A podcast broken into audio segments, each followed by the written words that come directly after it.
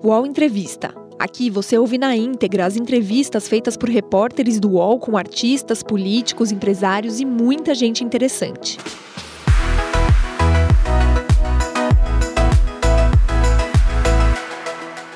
Olá, bom dia a todos e todas. Meu nome é Leonardo Sakamoto, este é o UOL Entrevista e conversaremos hoje com o presidente do Tribunal Superior do Trabalho, Lélio Bentes Correia. Lélio Bentes Correia nasceu em Niterói em 3 de julho de 1965. É bacharel em Direito pela Universidade de Brasília e mestre em Direito Internacional na Inglaterra. Ingressou no Ministério Público do Trabalho em 1989 onde se tornou subprocurador-geral do trabalho. Na instituição, chefiou a Coordenadoria Nacional de Combate ao Trabalho Infantil e Proteção do Trabalhador Adolescente.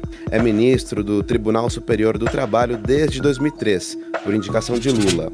Integrou o Conselho Nacional de Justiça e foi corregedor-geral da Justiça do Trabalho. Na Organização Internacional do Trabalho, atuou no Programa Internacional para a Erradicação do Trabalho Infantil na América Latina e integrou a Comissão de Peritos em Aplicação de Normas Internacionais. É considerado referência no combate ao trabalho infantil e à escravidão contemporânea.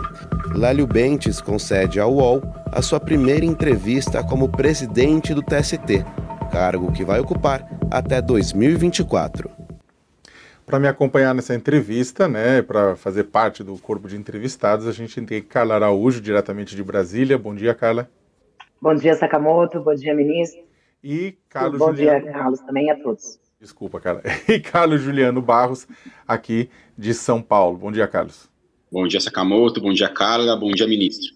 Lélio, um prazer muito grande de receber você aqui na, no, no UOL Entrevista, né, para bater esse papo, ainda mais num momento de novas conjunturas, né, em que a gente começa a rediscutir a questão do trabalho ganha uma centralidade. E eu queria, na verdade, bem, antes de mais nada, saudar você, agradecer a presença e já te fazer uma pergunta, né? A, a, reforma trabalhista de 2017 ela foi aprovada com a justificativa de flexibilizar a legislação e dessa forma gerar empregos, garantir uma proteção aos trabalhadores e trabalhadoras. Os defensores da reforma dizem que ela não desprotegeu esses trabalhadores e que os efeitos serão sentidos a longo prazo. Enquanto isso, os críticos dizem que ela não cumpriu as promessas e que precarizou as relações de trabalho. Qual é o balanço que você faz da reforma trabalhista seis anos depois da sua aprovação? Bom, bom, bom dia, Leonardo Sakamoto, bom dia, Carla Araújo, bom dia, Carlos Juliano. Obrigado pelo convite, um prazer estar aqui com vocês. E, em primeiro lugar, parabéns pelo trabalho aí de recuperação de imagens. Vocês conseguiram fotos que eu acho que nem eu tenho no meu arquivo aqui de quando era bem mais jovem. Não é? E, bem, é, Sakamoto, com relação à, à reforma trabalhista, é, como você mencionou, promessa fundamental da reforma era a geração de empregos. E os números revelados todos os dias pelos institutos de pesquisa demonstram que esse objetivo não foi alcançado. Não só pelo baixo número de empregos gerados, mas, sobretudo, pela qualidade desses empregos. A Organização Internacional do Trabalho ela tem uma definição do trabalho decente, é aquele trabalho é, protegido, que dê uma condição de dignidade a trabalhadores e trabalhadoras e executados sob a proteção com acesso a direitos, né? de forma que a redução de direitos dificilmente vai levar à geração de empregos de qualidade. Então, o trabalho intermitente, o trabalho em plataformas, eles têm é, constituído claramente isso é, é percebido é, no dia a dia das ações que chegam à Justiça do Trabalho, tem gerado é, caminhos para a precarização, que é o que se deve evitar, sobretudo num país em que nós temos aí 40 milhões de trabalhadores e trabalhadoras informais. É, de tal forma que, sob essa ótica, Sakamoto, da, da geração de empregos, a constatação, a conclusão que se chega, em princípio, é, é, do óbvio, né, que não se gera emprego por decreto, por lei. É necessário o investimento em condições efetivas de desenvolvimento econômico, de incremento da produtividade, aí sim, com o aquecimento do mercado, é possível a geração de empregos de qualidade. Ministro, é, um dos principais argumentos aí, né, dos defensores da reforma é de que a nova legislação desafogou a, Justiça do Trabalho, né, com ajuizamento de menos ações. Segundo dados do próprio TST, né, o número de processos teria caído aí por volta de 40%. É, então, os defensores dizem que essa seria uma das principais é, qualidades, digamos assim, dessa da, da, reforma. Qual a avaliação que o senhor faz sobre isso, né? Enfim, sobre as mudanças que a reforma trabalhista trouxe com relação aos processos é, na Justiça do Trabalho? Olha, Carlos Juliano, esse é um tema realmente muito interessante e nós temos aqui no Tribunal Superior do Trabalho um departamento de pesquisas é, que subsidia os trabalhos de um grupo de pesquisas formado exatamente para examinar os efeitos da reforma na Justiça do Trabalho. É, a promessa era, de um lado, a redução no número global de, de, de ações, a diminuição da complexidade dessas ações, porque seriam desestimulados aqueles pedidos é, é, sem fundamento, é, é, e uma maior segurança jurídica. Bom, os dados recolhidos até agora, que estão ainda em debate por essa comissão para a oportuna divulgação de um trabalho é, é, completo. Mas o que eu posso adiantar, os dados recolhidos até agora demonstram que sim, houve uma redução no número é, de processos no primeiro grau, da ordem de 40%, depois houve uma recuperação, estamos aí em torno de 30% é, de redução em termos é, do número de ações ajuizadas em relação a 2016, mas esses efeitos foram desiguais nas várias instâncias percorridas. Então, aqui no Tribunal Superior do Trabalho, houve um aumento de 35%, denotando que houve uma oscilação de jurisprudência, ou seja, foi criada uma situação de insegurança jurídica, exatamente pela alteração de institutos que já estavam pacificados na jurisprudência. É? Discussões, por exemplo, sobre é, é, se a, a, as disposições da reforma se aplicam aos contratos que já estavam em vigor ou só aos novos contratos. Né? Discussões sobre as horas em itinerary e, e as discussões processuais também, a questão que o Supremo até veio a pacificar em muito boa hora quanto à impossibilidade de se impor é, é, os ônus das custas do processo, dos honorários advocatícios aos beneficiários da justiça gratuita. Tudo isso levou a, uma, a, a, a um incremento no número de recursos, tanto para o segundo grau quanto para o Tribunal Superior do Trabalho, e mais, a, mudança do mecanismo que havia sido criado anteriormente para pacificação da jurisprudência, uniformização da jurisprudência nos tribunais regionais, esse mecanismo foi revogado pela reforma e substituído pelo critério da transcendência jurídica, jurídica, política e econômica, o critério da transcendência. Em face disso, os tribunais regionais praticamente pararam de uniformizar a sua jurisprudência. E isso teve um impacto muito uh, negativo na quantidade de processos que sobem para a uniformização do Tribunal Superior do Trabalho. É, a grande preocupação, se, se não se alcançou a, a, a, pacificação da jurisprudência, se a quantidade e, e, a qualidade de pedidos formulados nas ações, como o estudo também indica, praticamente permaneceu inalterado, até houve um aumento no número de pedidos. Né? A, o número de processos submetidos a, a perícias judiciais permaneceu praticamente o mesmo. O que se a conclusão que se pode chegar, uma das hipóteses é de que essa redução de 30%, quase 40%, ela, ah, em muitos casos, ah, implicou a restrição do acesso à justiça. E isso é muito grave, nós temos que ter muita preocupação com isso. Ministro, é, tocando num outro assunto importante, é, no ano passado a gente teve eleição e a gente teve uma série de denúncias de assédio eleitoral. O senhor, na sua posse, falou é, que não há espaço né, na relação de emprego e de trabalho para qualquer forma de assédio, inclusive eleitoral. É, a questão, a justiça ela tem o tempo dela, né? É um pouco mais lento, talvez. E como é que fica essa questão eleitoral? Como é que o TST atua nessa questão? E é possível dar celeridade para que essas denúncias possam ser apuradas ainda quando o pleito está acontecendo, por exemplo? Muito importante, Carla, a, a, sua pergunta. De fato, qualquer forma de assédio tem que ser repudiada.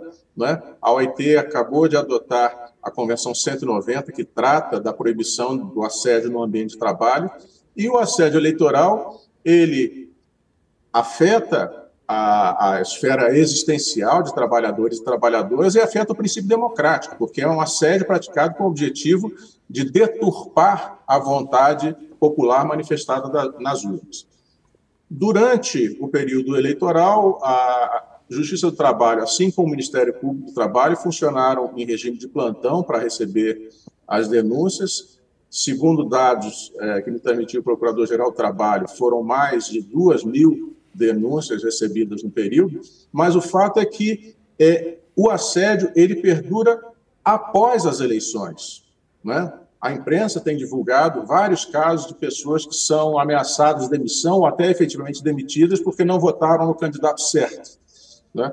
Então, é, o que nós estamos é, adotando aqui na Justiça do Trabalho, já estamos é, em fase de, elaboração de uma orientação a todos os juízes e juízas para que esses processos tenham sim a tramitação preferencial. A rapidez é fundamental nesses casos e é fundamental também, e isso constará do nosso ato, a indicação de que esses casos precisam ser comunicados ao Conselho Superior da Justiça do Trabalho para uma articulação com a Justiça Eleitoral. Afinal de contas, aqui na Justiça do Trabalho, nós vamos decidir as questões sobre a ótica do dano moral. Então, é, se houve assédio, o que isso implicou na vida do trabalhador, na sua dignidade. Mas é possível que desses casos resulte material probatório que legitime o Ministério Público uh, uh, competente, Ministério Público Eleitoral, até a iniciar ações contra os próprios candidatos por abuso de poder econômico.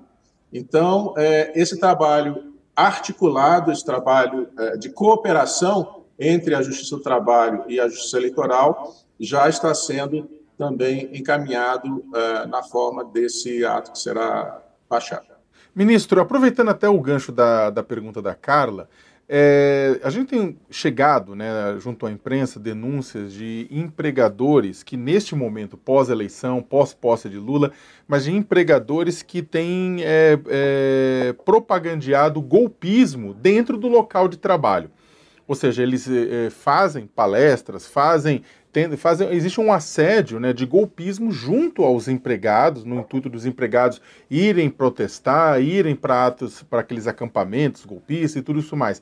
É, isso também pode ensejar punição por parte da Justiça do Trabalho? Os trabalhadores podem pedir indenização por conta de terem passado por esse, essa situação, de ter o seu patrão pregando golpismo no local de trabalho? Sakamoto, é, o ambiente de trabalho como qualquer outro, ele é um ambiente onde deve imperar o, o respeito à dignidade das pessoas. É? É, o Oscar Hermídio Uriarte, um, um jurista uruguaio, costumava dizer que o trabalhador não despe o paletó de cidadão para vestir o macacão de operário. Ele é trabalhador cidadão e, como tal, deve ser respeitado em todas as dimensões da cidadania. Né?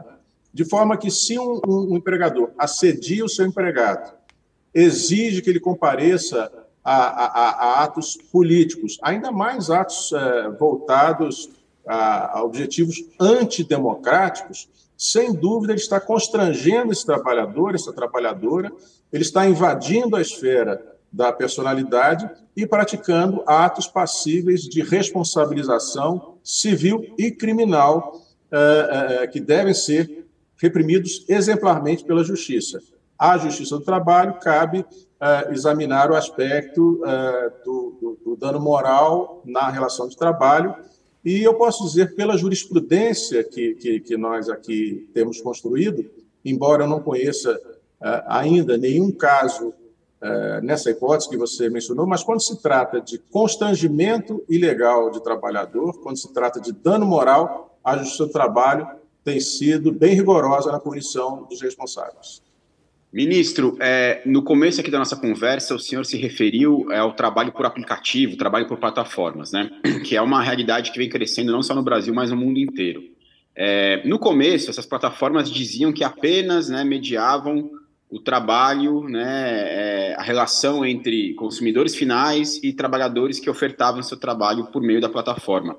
É, no TST, né, há uma série de decisões é, conflitantes entre as turmas, né, ou seja, é, o, as diferentes turmas do TST já é, é, é, publicaram decisões conflitantes sobre a existência ou não de vínculo empregatício né, entre as plataformas e os trabalhadores, né, ou seja, se eles poderiam ser enquadrados sobre o, sobre, sobre o regime da CLT. Eu queria saber, é, existe uma, uma, previsão de pacificação desse entendimento, né, enfim, é, no, no, no, num curto prazo, num curto horizonte de prazo, ministro? Carlos Juliano, é, nós temos dois processos que já foram pautados no nosso órgão uniformizador, que é a subseção especializada em dissídios individuais, é ela que se pronuncia é, a partir da divergência entre decisões de turmas, a SDI é quem uniformiza a jurisprudência no tribunal. Nós temos dois processos que já, cujo julgamento já foi iniciado e, e foi suspenso em virtude de um pedido de, de vista regimental a um dos ministros. É, então, a matéria já está em discussão é, no, no, no, colegiado e nós, bom, ainda não tenho notícia da, da, da, devolução dessa vista, mas não deve demorar e assim que seja devolvido, o processo será pautado para a conclusão do julgamento. Mas, mas o é... senhor acha... Desculpa, Juliano, pode ir. Não, não eu ia emendar nessa pergunta para saber se o senhor acha que esses que esses é, prestadores de serviço, esses que oferecem trabalhos em moto, às vezes numa jornada exaustiva, eles não têm direito nenhum trabalhista? O senhor acha, sua opinião? Eu, bom, Carla, como esse processo está em julgamento, eu tenho que ter um pouco de, de, de, cuidado, né? porque eu não posso me pronunciar sobre casos concretos. Mas, em tese, o que eu posso dizer é que é, é, se, numa relação jurídica qualquer, há uma, uma relação de subordinação. É? Ou seja, se o trabalhador precisa atender aos critérios estabelecidos por alguém e recebe a remuneração por seu intermédio, né, há aí fortes indícios de uma da caracterização de uma de uma relação de emprego. Ainda mais se essa essa, esse terceiro, né, essa pessoa, ofere lucros astronômicos, na verdade, nessa operação.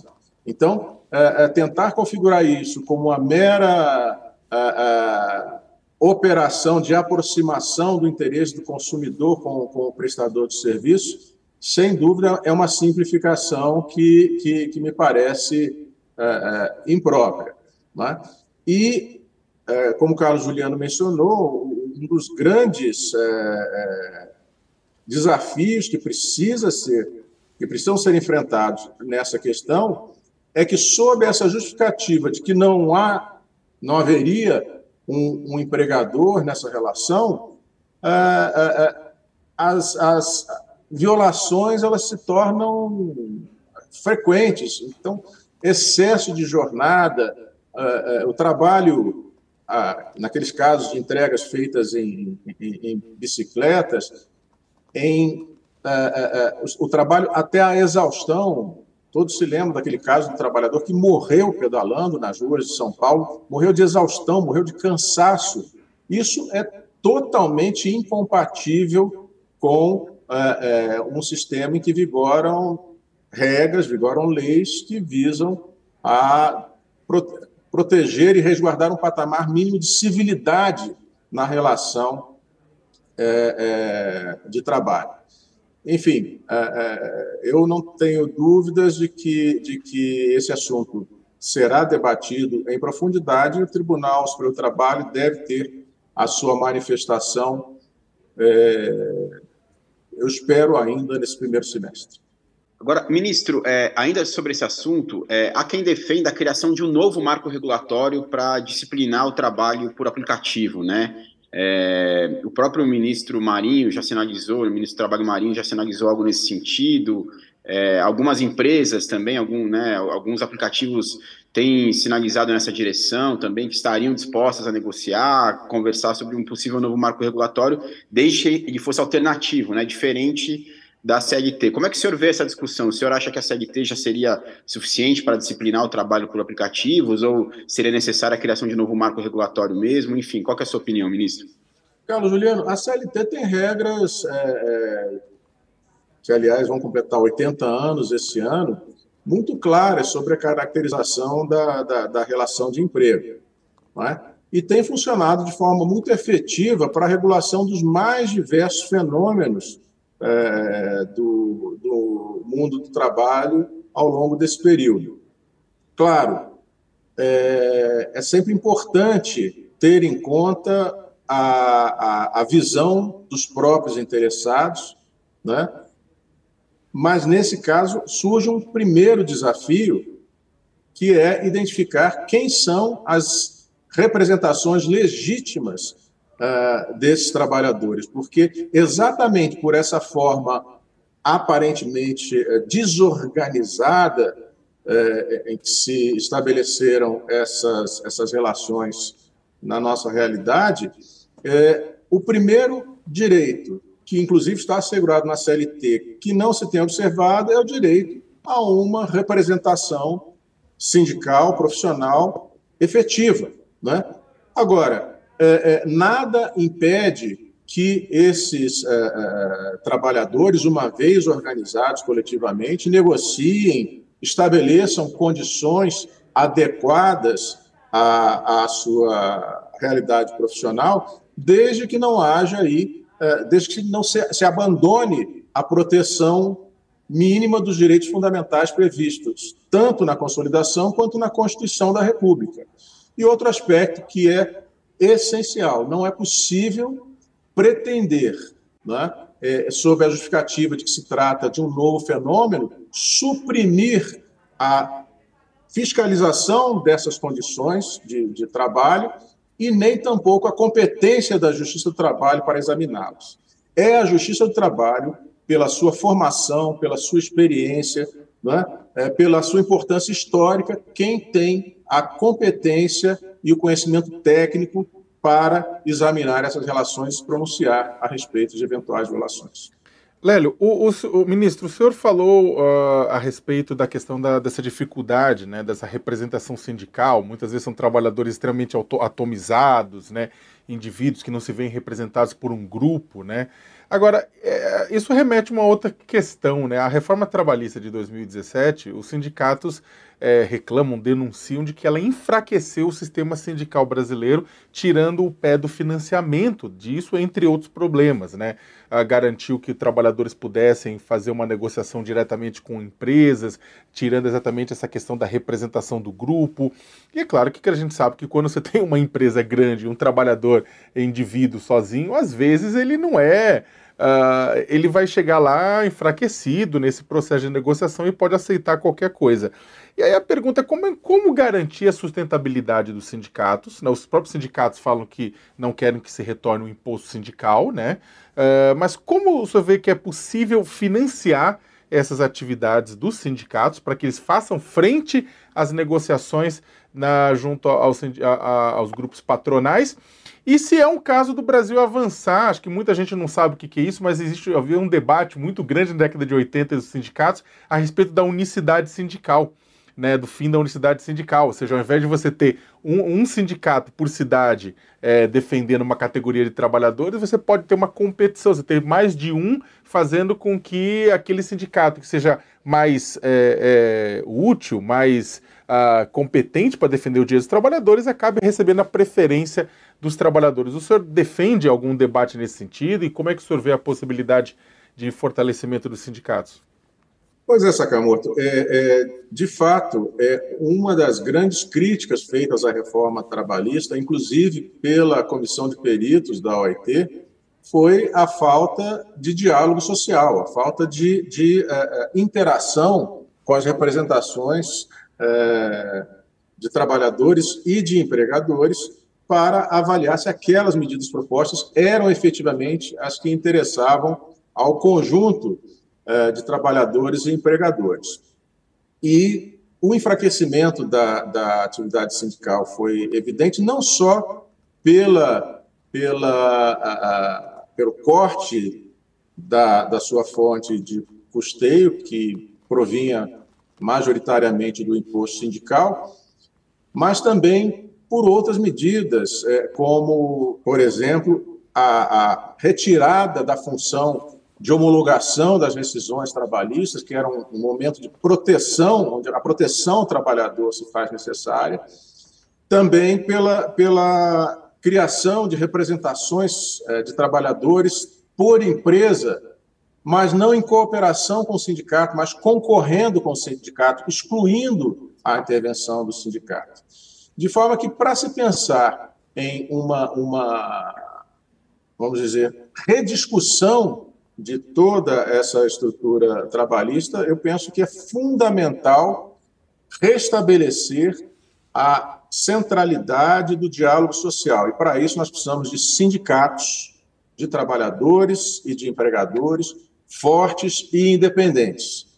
Por isso que não é conveniente recriar o imposto sindical, porque o imposto sindical ele esvazia esse critério de independência e de eficiência que você mencionou é, é, do ente sindical. Mas assim, há outros meios, e o mundo inteiro pratica isso. Nós temos, as, além das contribuições mensais daqueles que são associados aos sindicatos, nós temos é, é, é as contribuições é, coletivas criadas pelas Assembleias Gerais e consagradas nos acordos coletivos de trabalho, por exemplo, e nos dissídios coletivos.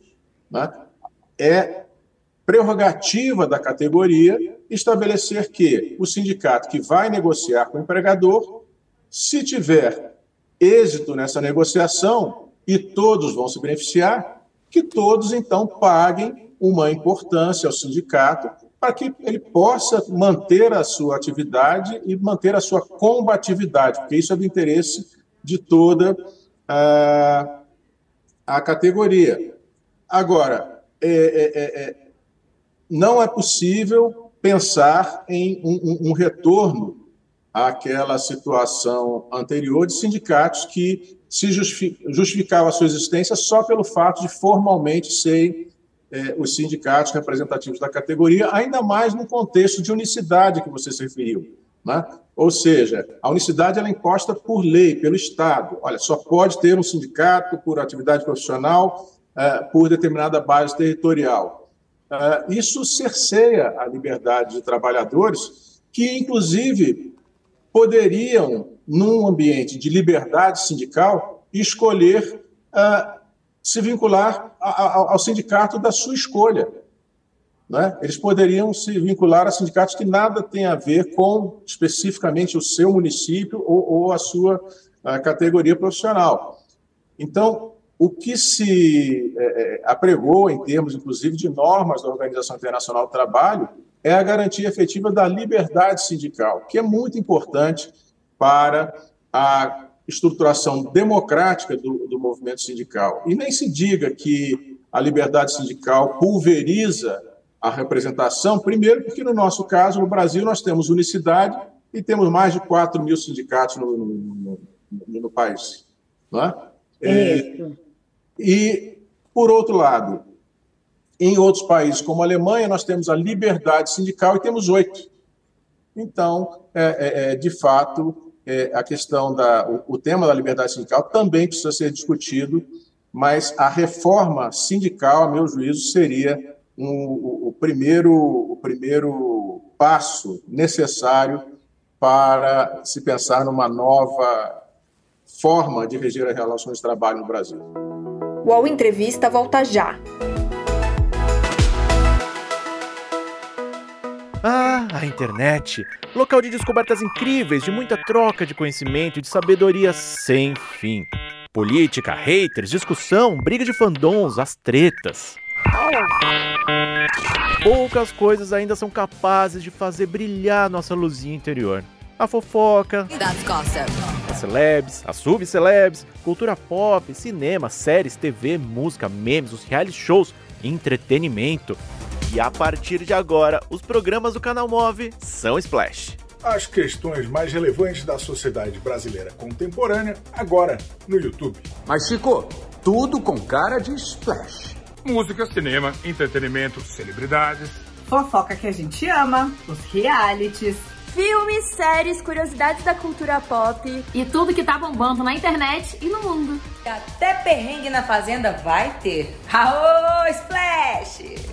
E tudo isso você também pode acompanhar nas outras redes sociais de Splash. Virou trend, virou thread, virou meme, virou Splash.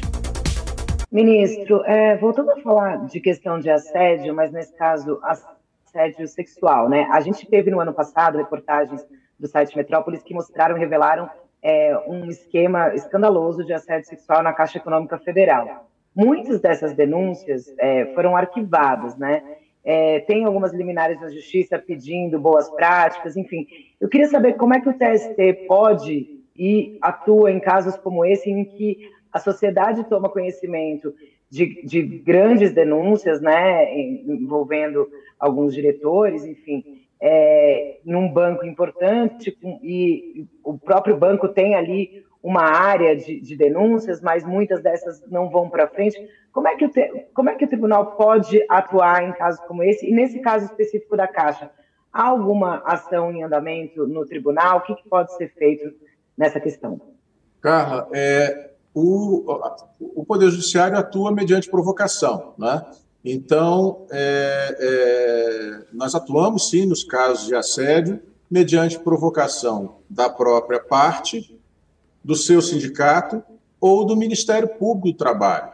Né? O Ministério Público do Trabalho ele tem sido muito importante nessas situações é, é de, é, de, de, comportamento indiscriminado, né? mas violações é, é, gerais, e ele traz, então, a possibilidade de nós darmos soluções de largo espectro, soluções que, que, que, que determinem uma mudança de comportamento no âmbito é, da empresa.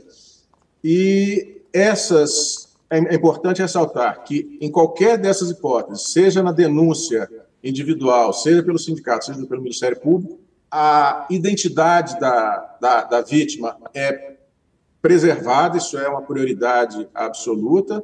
Né? Nós podemos é, tramitar o feito é, em sigilo e quanto, a, quanto às partes e é, é, é, é as soluções que têm sido que têm sido determinadas pela justiça elas vão desde a imposição de sanções, de indenizações por danos morais decorrentes do assédio, como também a imposição de obrigações de fazer, ou seja, obrigações de criar esses mecanismos de denúncia e fazê-los efetivamente uh, funcionais, para que uh, essas denúncias, para que a, as vítimas tenham um canal interno que possam acionar quando o, o, o fenômeno ocorra. Mas, além disso, cara, se me permite, nós, eu entendo que nós, da, da Justiça do Trabalho, precisamos prestar esse serviço à sociedade, é, corrigir as distorções é, do lado de fora, vamos dizer assim, mas nós temos também que olhar para dentro. E, por isso, nós estamos aqui instituindo uma política de é, tolerância zero com o assédio no âmbito da Justiça do Trabalho. Um normativo que é, cria mecanismos específicos com representação de trabalhadores e trabalhadoras de todas, todos os grupos envolvidos aqui uh, na, na, na, nossa realidade.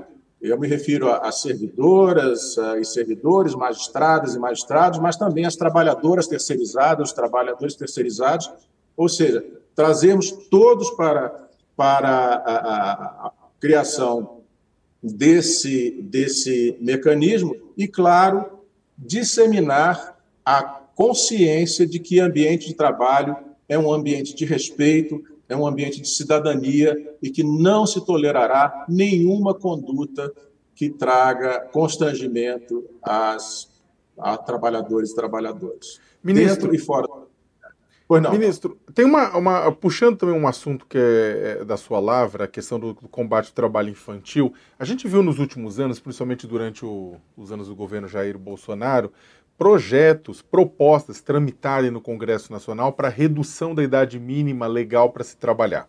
Hoje no Brasil é permitido, para quem não sabe, 14 anos, desde que seja na condição de aprendiz. 16 anos a pessoa pode começar a trabalhar, desde que não esteja em atividades insalubres, né? Assim que aí só a partir dos 18 meses, e há muitos projetos defendendo que a idade mínima para trabalhar seja de 12 como aprendiz, ou 10, ou 12 de uma maneira geral.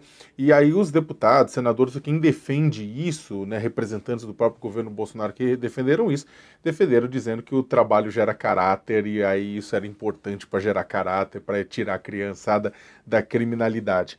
É, eu queria que o senhor avaliasse um pouco isso, como é que está essa situação, como é que o senhor vê essa, essa pressão por mudança por parte de determinados grupos e se, uma vez, se isso for mudado, se o TST e o STF podem vir a questionar uma mudança dessa na, na legislação, é, considerar inconstitucional no caso do, do, do, dos tribunais superiores.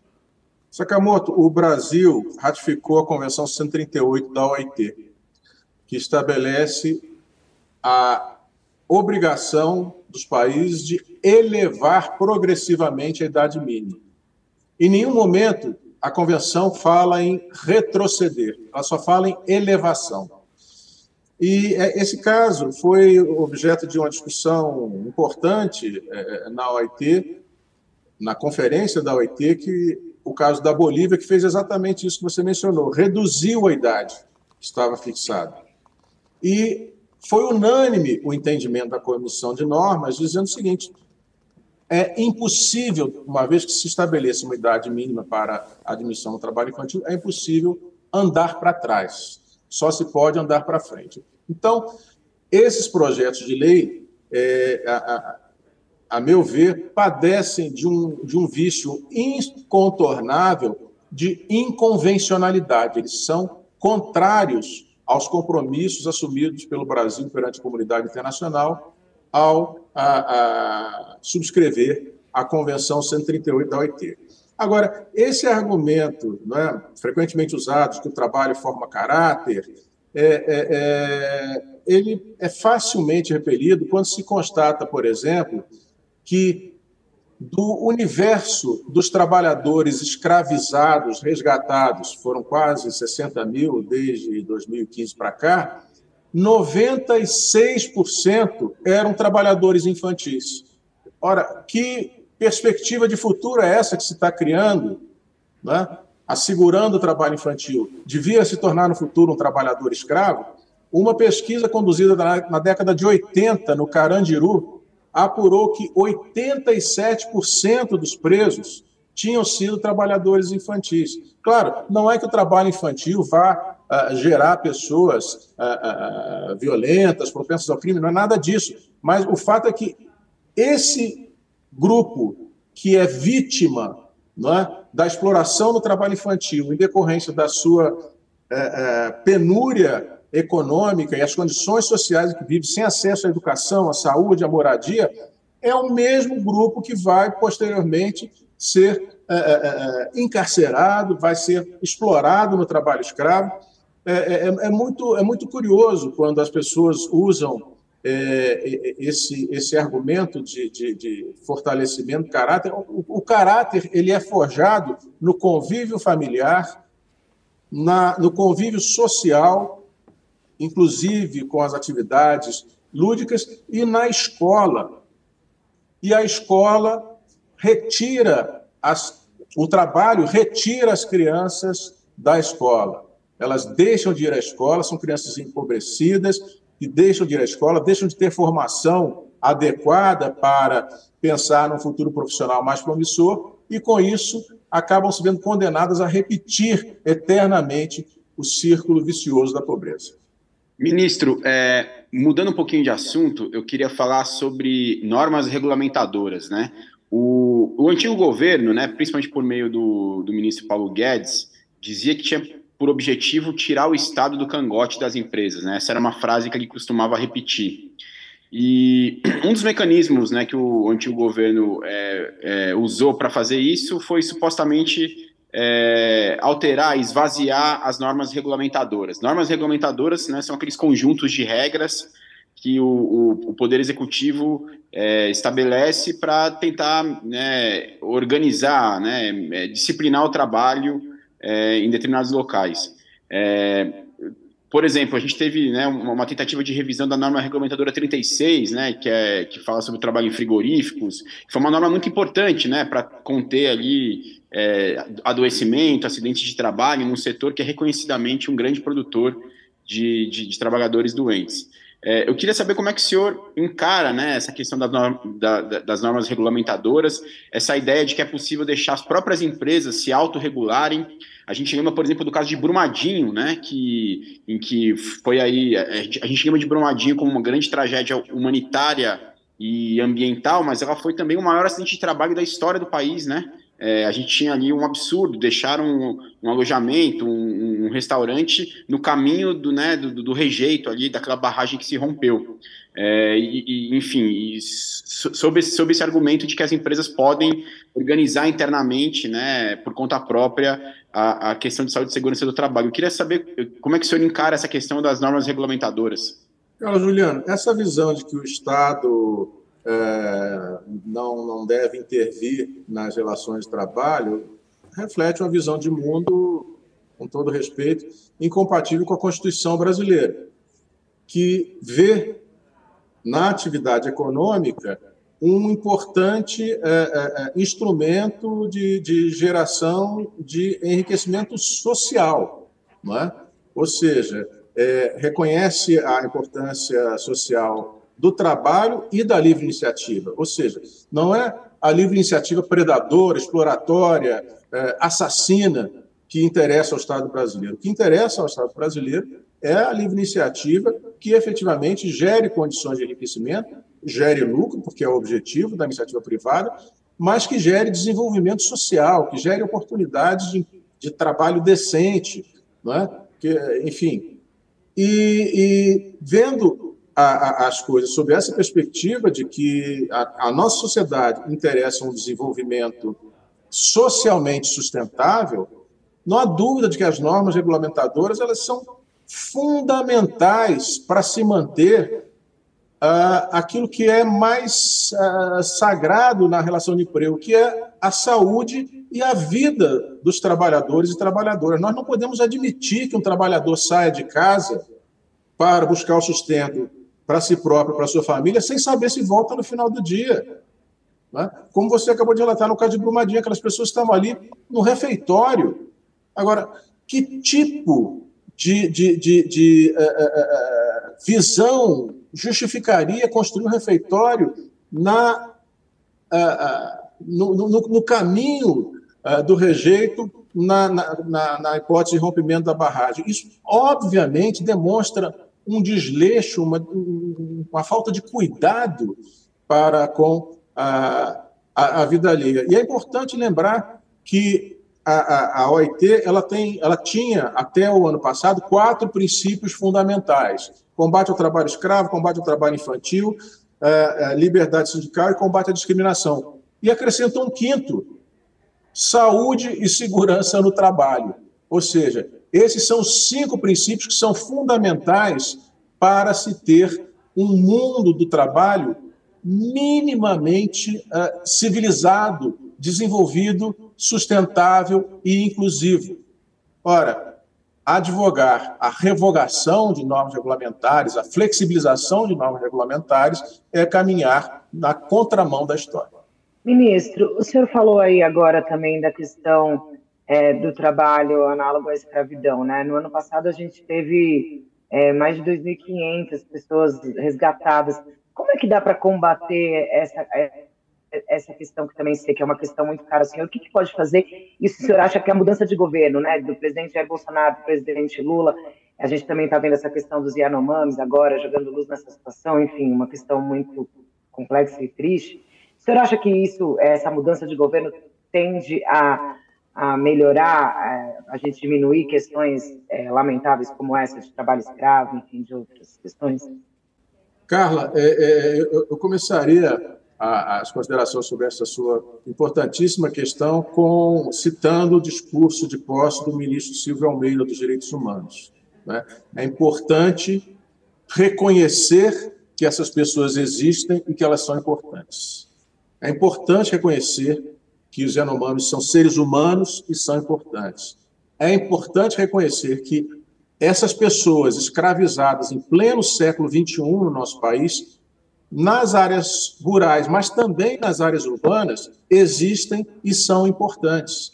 É? Uma medida fundamental que precisa ser implementada, e nós confiamos que venha a ser implementada é, com brevidade, é a estruturação adequada, com recursos necessários à fiscalização do trabalho. É? Nós tivemos, vivemos um processo de drenagem de recursos, esvaziamento dos recursos é, é, da fiscalização do trabalho impressionante nos últimos dez anos. Né? E, e, ainda assim, os auditores fiscais do trabalho mantiveram, é, claro que com, com, com várias é, dificuldades, a sua atuação firme é, no combate ao trabalho escravo, especialmente no, pela atuação dos grupos móveis de fiscalização. Mas você percebe que, nesse período, é, apesar de um número importante de resgates, e isso deve ser reconhecido e, e, e parabenizada a, a fiscalização do trabalho, mas o número de fiscalizações nas áreas rurais, nas áreas mais distantes, escasseou. Isso é muito perigoso, porque o trabalho escravo se alimenta, dentre outros fatores, do sentimento de impunidade. Se o escravizador, lá nos rincões ah, ah, da Amazônia, percebe que não há presença do Estado ali, ele tende a, a, a voltar a explorar, a, a acentuar a, exploração do trabalho escravo. Agora, combate ao trabalho escravo. Basicamente, eh, são necessárias ações de natureza preventiva, tanto na educação das uh, comunidades uh, mais vulneráveis, na geração de oportunidades de emprego e renda locais, para que esses trabalhadores, essas trabalhadoras não precisem se deslocar para buscar trabalho em, em regiões longínquas, onde vão ficar à mercê do, do, do, do explorador. E, obviamente, uh, ações de natureza repressiva, como eu disse, com a atuação da fiscalização do trabalho, com as ações ajuizadas pelo Ministério Público do Trabalho, buscando a responsabilização dos infratores e a atuação do Ministério Público Federal, que precisa precisa responsabilizar criminalmente quem explora trabalho escravo. Tá? Ministro. Um dado... Pois não, Carlos. Desculpa. É, só para, é, enfim, dando uma guinada aqui na conversa e colocando só uma pitadinha de pimenta aqui, é, há quem diga né, que existe uma espécie de descompasso, vamos chamar assim, entre o TST, o Tribunal Superior do Trabalho, e o Supremo Tribunal Federal, né, o STF. Algumas medidas importantes tomadas pelo TST já foram revistas né, pela mais alta corte do país. Por exemplo, o TST tinha o um entendimento de que acordos coletivos né, entre empresas e funcionários não poderiam reduzir direitos garantidos por lei. Mas o STF, posteriormente, foi contra esse entendimento. Como é que você avalia essa relação entre TST e STF? institucionalmente, Carlos Juliano, a relação é muito boa. Não é? É, inclusive, recentemente, diante dos atos democráticos é, do dia 8 de janeiro, é, foi veiculada amplamente a nota conjunta da ministra Rosa Weber, presidente do Supremo Tribunal Federal, com os ministros e ministras uh, presidentes uh, de tribunais superiores. E não tem dúvida, estamos absolutamente coesos na defesa da, da, da, do papel institucional da, do Poder Judiciário e da sua centralidade para o processo democrático. Agora, há entendimentos diversos, visões de mundo uh, distintas em relação a, a, aos fenômenos, sobretudo no que diz respeito ao mundo do trabalho. E quanto a isso, eu reafirmo a minha convicção pessoal de que o que a Constituição da República quer é uma, uma, um direito do trabalho forte, quer a intervenção do Estado não para limitar, não para garrotear a atividade econômica, mas sim para fazer valer os direitos fundamentais previstos na Constituição. Não é possível que os direitos eh, fundamentais de trabalhadores e trabalhadoras sejam considerados menos importantes que os direitos fundamentais ah, de qualquer cidadão. Né? É, é, e é nesse sentido que a Justiça do Trabalho tem se posicionado de forma muito clara quanto à importância da intervenção estatal para proteger, sim. Para que você, você tenha uma ideia, é, segundo dados do Conselho Nacional de Justiça, mais de 85% dos pedidos formulados na Justiça do Trabalho, 85%, são sobre verbas rescisórias. Ou seja, é o um mínimo de respeito à contratualidade e à lei que está sendo sonegado. Né? Então, é, é, é, imaginar que os sindicatos, ainda mais nesse contexto que nós é, tratamos aqui, enfraquecidos, debilitados economicamente, né, é, é, possam negociar com empregadores e reduzir esses direitos fundamentais, com a devida vênia, me parece uma, uma, uma, um entendimento que conduziria, ou pode conduzir, a uma situação de consequências muito nefastas para a, a, a própria a própria harmonia social do nosso país. Ministro, é, a gente está caminhando para o final da nossa conversa, né? Mas eu não poderia não deixar de abordar um tema. Eu estava até coletando aqui, então eu vou até ler, porque a, Justiça do Trabalho ela é alvo de fake news muito antes dos fake, das fake news atrapalhar, inclusive, o processo eleitoral. E tem algumas fakes que, inclusive, são desmentidas sistematicamente por especialistas, por juristas, por juízes, por procuradores. Por exemplo, a Justiça do Trabalho só existe no Brasil, a Justiça do Trabalho privilegia o trabalhador, a Justiça do Trabalho é, é mais lenta que as demais, né? A outra aqui, é, as leis trabalhistas geram desemprego no Brasil. Então, é, você tem um pacote de, de, de, de, dessas informações que viram memes, memes, né? Que ficam circulando na internet, circulando. Eu queria que o senhor comentasse algumas dessas, né? Retrucasse, eventualmente, como as que eu falei, que a legislação trabalhista gera, gera desemprego, que a justiça do trabalho só existe no Brasil, que a justiça privilegia o trabalhador. É, o senhor deve estar cansado de desmentir isso, mas eu queria que o senhor comentasse essas, né? Aproveitando o espaço.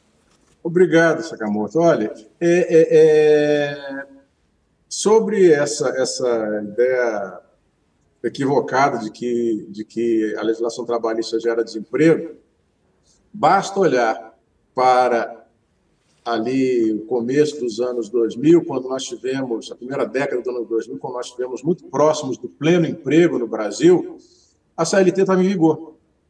E os empregos gerados eram empregos com carteira assinada. Não é? Ou seja, ali, diante do processo de, de aquecimento da economia, de expansão econômica, de demanda é, por mão de obra, não houve dificuldade nenhuma é, em cumprir a lei. Agora, é recorrente, quando nós entramos no processo de crise econômica, surge o discurso de que a solução para salvar o emprego é reduzir direitos. Não, os direitos existem justamente para proteger o mínimo que precisa ser assegurado, o mínimo de dignidade, o mínimo de, de, de, de, de uh, civilidade naquele momento em que as coisas vão mal. Não é?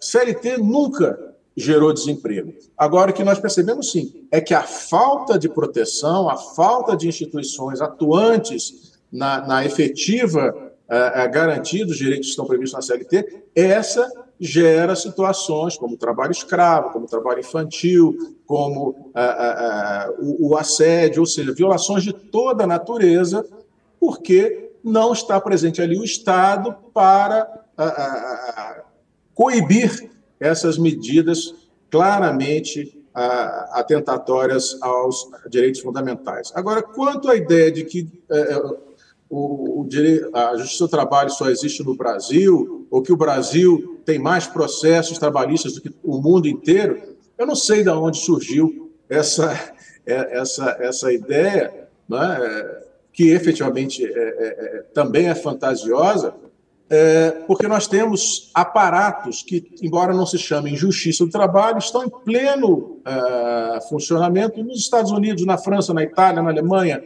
é, é, no Uruguai, na Argentina. A grande diferença em relação aos Estados Unidos, por exemplo, onde as questões trabalhistas são sim submetidas ao crivo do Poder Judiciário, não tem uma justiça especializada, mas tem o Poder Judiciário, e tem os painéis é? É, é, é, do, do, Ministério do Trabalho, que fazem também o exame das violações, é que as consequências lá são muito mais graves do que as que são impostas aqui, as consequências econômicas. lá eles não têm a preocupação se a empresa vai fechar porque violou o direito fundamental do trabalhador. Eles impõem indenizações, uma única ação, uma única ação, que eu me recordo aqui, relacionada com o tratamento discriminatório de empregados gerou uma indenização de um milhão de dólares. Né? Então, é, é, é nós é, precisamos realmente combater esse tipo de desinformação acerca do direito do trabalho e da justiça do trabalho. Para que tenham ideia, a justiça do trabalho é a que mais concilia em todo o país. Cerca de 50% dos seus processos são conciliados a Justiça do Trabalho restitui a trabalhadores e trabalhadoras cerca de 10 bilhões de reais por ano. 10 bilhões de reais em direitos sonegados são executados uh, uh, e, e, e, pagos a trabalhadores e trabalhadoras todos os anos. Ou seja, é, uma, é um ramo do Poder Judiciário essencial para a harmonia das relações sociais no nosso país. Entrevistamos na manhã desta terça-feira o presidente do Tribunal Superior do Trabalho, Lélio Bentes Correia. Ministro, muito obrigado pela entrevista, muito obrigado pela hora que o senhor dedicou aos internautas do UOL e eu também aproveito para agradecer aos meus colegas Carla Araújo e Carlos Juliano Barros. Obrigado, ministro. Muito obrigado, Leonardo Sakamoto, obrigado, Carla, obrigado, Carlos Juliano, pela oportunidade de estar aqui nesse bate-papo tão agradável e levando um pouquinho do conhecimento né, da, da, nossa Justiça do Trabalho aos internautas, aos espectadores do canal UOL. Aliás, eu sou um deles. Obrigado, ministro. Obrigado, Obrigado Carla. Até logo. Obrigada, Sakamoto. Obrigada, ministro. Obrigado, Carlos Juliano. Obrigado, Sakamoto. Um abraço, ministro. Obrigado pela oportunidade. E nós ficamos por aqui. Daqui a pouco, olha, não saiam, né? Fiquem aqui conectados, fiquem dando de olho lá na home do UOL, no cantinho direito, né? Que tem a tela da transmissão da TV UOL. Daqui a pouco, ao meio-dia, o UOL News, o seu programa de informação diário aqui no UOL. Um abraço a todos e todas e até daqui a pouco. O UOL Entrevista e outros podcasts do UOL estão disponíveis em uol.com.br/podcast. Os programas também são publicados no YouTube, Spotify, Apple Podcasts, Google Podcasts e outras plataformas de distribuição de áudio.